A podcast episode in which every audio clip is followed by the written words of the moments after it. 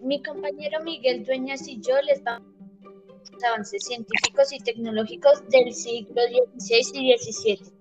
En cuanto a tecnología del siglo XVI y XVII, estuvieron llenos de grandes avances tecnológicos. Aquí les menciono algunos. Siglo XVI, 1540. Miembros ortopédicos. El gancho de muñeca y pierna o pata de palo se mencionan en la época anterior a Cristo. Los miembros ortopédicos como las manos articuladas con dedos móviles y brazos unidos a los codos aparecieron en esta fecha. Ambroise Paré, cirujano militar francés, contribuyó a su desarrollo. 1565. Mosquete. La mejora del arcabuz dio como resultado esta arma. Estas podían disparar balas que atravesaban las armaduras, por lo que las últimas comenzaron a desaparecer. 1592. Termómetro. Galileo Galilei es el autor de esta innovación. Primero funcionaba con agua, luego, en 1714, se creó el de mercurio. Inventor frustrado. A pesar del significado de su invento para la humanidad, Johann Gutenberg no tuvo mucha fortuna. Era de la nobleza, se dedicó a idear un método de impresión y reproducción de texto rápido. Trabajando en secreto, Perfeccionó la técnica y falto de dinero se asoció con Johann Fuchs. Un conflicto legal entre ambos se resolvió a favor de este último. Gutenberg perdió los derechos sobre sus trabajos y en la ruina emprendió proyectos que fueron fracasos. Solo, viejo, casi ciego, fue nombrado noble y se le dio una pensión. Siglo XVII, 1623. Calculadora. La primera máquina calculadora práctica fue construida por William Schickhart en Tübingen, Alemania. Submarino. Fue el holandés Cornelius van Drevel el primer hombre que se ha comprobado que navegó en un submarino en el río Támesis, Londres. Se sumergió y maniobró a 5 metros de profundidad. Serían las dos guerras mundiales donde se demostraría todo su poder al hundir numerosos barcos. 1679.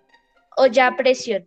La carne de vaca más vieja y dura se vuelve tan tierna y sabrosa como la de ternera selecta.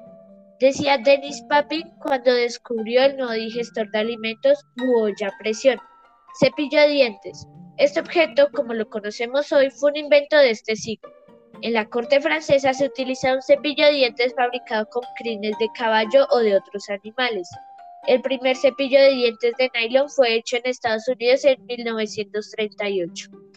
Ahora les presento a mi compañero Miguel Ángel Dueñas, quien va a mencionar los avances científicos. En cuanto a ciencia del siglo XVII, los científicos y estudiosos empiezan a preguntarse cómo ocurren las cosas. Se genera un razonamiento ante la experimentación y el método hipotético deductivo. Se empiezan a interpretar los fenómenos a través de una óptica mecanística y matemática. Aparecen dos grandes sistemas de teoría geocentrista.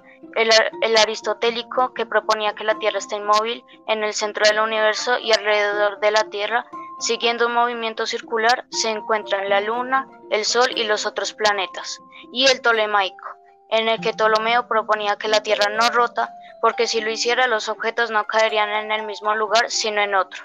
Se dieron nuevas cosmovisiones, es decir, maneras de ver e interpretar el mundo. La respuesta a estos cambios se plasmó en dos corrientes, el racionalismo y el empirismo. El racionalismo era un movimiento filosófico que acentúa el papel de la razón en la adquisición del conocimiento. Sus principales características eran la razón, que los principios del conocimiento ya están en nosotros, métodos matemáticos y una visión mecanista del mundo. El empirismo, por otro lado, consideraba que la experiencia es el origen del conocimiento, negaba las ideas innatas de los racionalistas. Consideraba que la razón intervenía en el conocimiento y planteaba un método experimental e inductivo. Con el empirismo se produce un corte radical haciendo que la metafísica desaparezca. Uno de los casos más expresivos y derivados de este, de, este dualismo fue Giorgiano Bruno. Para él, para él, el universo era infinito y animado por un dios, el panteísmo, es decir, doctrina y creencia según la cual todo cuanto existe participa de la naturaleza divina porque Dios es inmanente al mundo. Otro gran referente de esta época es Galileo Galilei, protagonista del proceso de secularización del pensamiento y de su independencia de lo que se consideraban datos relevados de la fe. En conclusión, A lo largo de los siglos XVI y XVII, la ciencia y las técnicas han tenido un gran desarrollo evolutivo. Gracias a esto, la sociedad tuvo un cambio en el pensamiento que influyó sobre la nueva mirada del mundo, dando paso al antropocentrismo. Muchas gracias por prestar atención y nos vemos en la siguiente.